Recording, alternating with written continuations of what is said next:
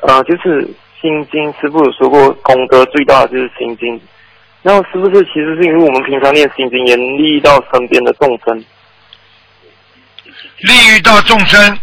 心经功德大，大悲咒功德也大，所有的经文功德都很大，但是心经是最能够解决人直接心理矛盾的问题。哦，心经只要你想不通，想自杀，脑子不好，想不通，一念心经，只要你的心一动，